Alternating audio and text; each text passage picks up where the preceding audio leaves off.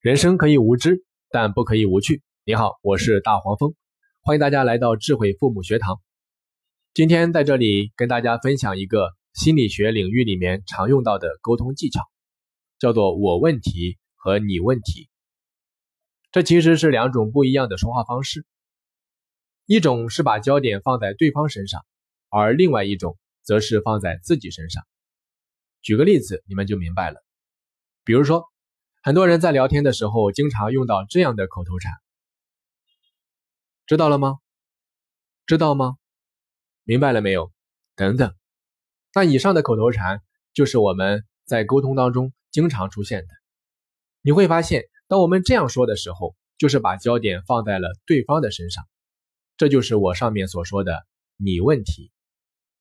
其实上面的陈述，咱们还可以换一种方式来表达，比如。你还可以这样问对方：“不知道我表达的够不够清楚？”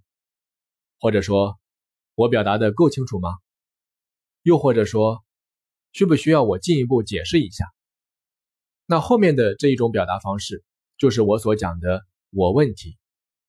在我们表达的时候，是以自己为焦点，围绕着自我的感受而展开的表达。不知道大家听完了这两种表达方式之后，你有没有发现其中的区别？你的感受又是怎样的？沟通啊，在我们生命当中扮演着非常重要的角色。古语说得好：“良言一句三冬暖，恶语伤人六月寒。”一句话说的人笑，一句话说的人跳。那今天为什么要跟大家分享这一个技巧呢？就是想要告诉大家，当我们在沟通的时候。懂得站在不同的角度去表达的时候，它可以有效的改善我们的人际关系和亲子关系。举一个例子，很多家长在和孩子沟通的时候，经常会用到“你问题”。他们通常是这样说的：“你这个孩子怎么总是这么烦人？你没有看到我很忙吗？你就不能让我清静一会儿吗？你怎么总是丢三落四？”就不能让老妈省点心吗？当我们使用“你问题”去表达我们的情绪和感受的时候，其实是特别容易激怒对方的，特别容易把对方推向自己的对立面，把彼此沟通的那扇大门给牢牢关上。而智慧的父母在这样的情况下，通常会使用“我问题”进行表达，他们可能会这样跟儿子讲：“儿子。”妈妈现在很忙，真的没有时间照顾你。你能不能让我先忙一会儿呢？或者说，儿子，我知道你也不想这样，但老妈始终相信你可以做得更好。下次要更努力一点，好吗？使用我问题的好处啊，就是既照顾了自己的情绪和感受，又能够让对方明白你的立场和态度。当对方明白了他的言行。会对你造成什么影响的时候，那么在趋利避害的本能下，他就会主动的去调整自己。在这里有一点需要大家特别注意，曾经有不少的家长跟我说，自从使用了我问题这个技巧，感觉自己一下子不会沟通了，总感觉像是在溜须拍马。有些时候自己明明很生气、很失望，却还要去迎合孩子，实在是太痛苦了。那这也是我要说的重点。在使用我问题的时候，大家一定要牢记一个基本原则，它就是我们双方都有权利去满足自己的情感需求，都有权利去表达自己的情绪，同样也都有权利选择自己的行为。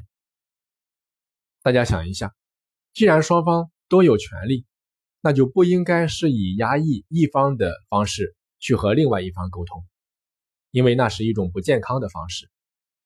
所以在沟通的过程当中，当我们意识到自己有很强烈的情绪的时候，我们要学着把这种很强烈的情绪表达出来，让对方感受到。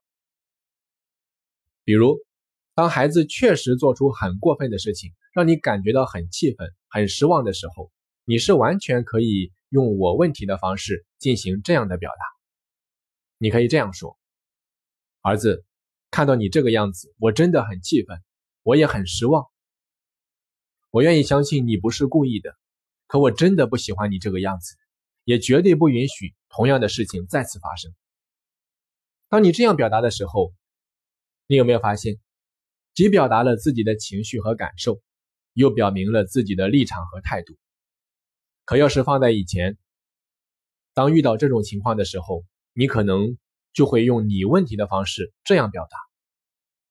你可能会说：“看看你自己吧，总是让我很失望。我觉得你真的是无药可救了，你就不能表现的好一点吗？”听到这里。我相信你们能够感受到这两者之间的巨大区别，所以使用我问题进行沟通真的是非常非常的重要，它真的能够改善我们的人际关系和亲子关系。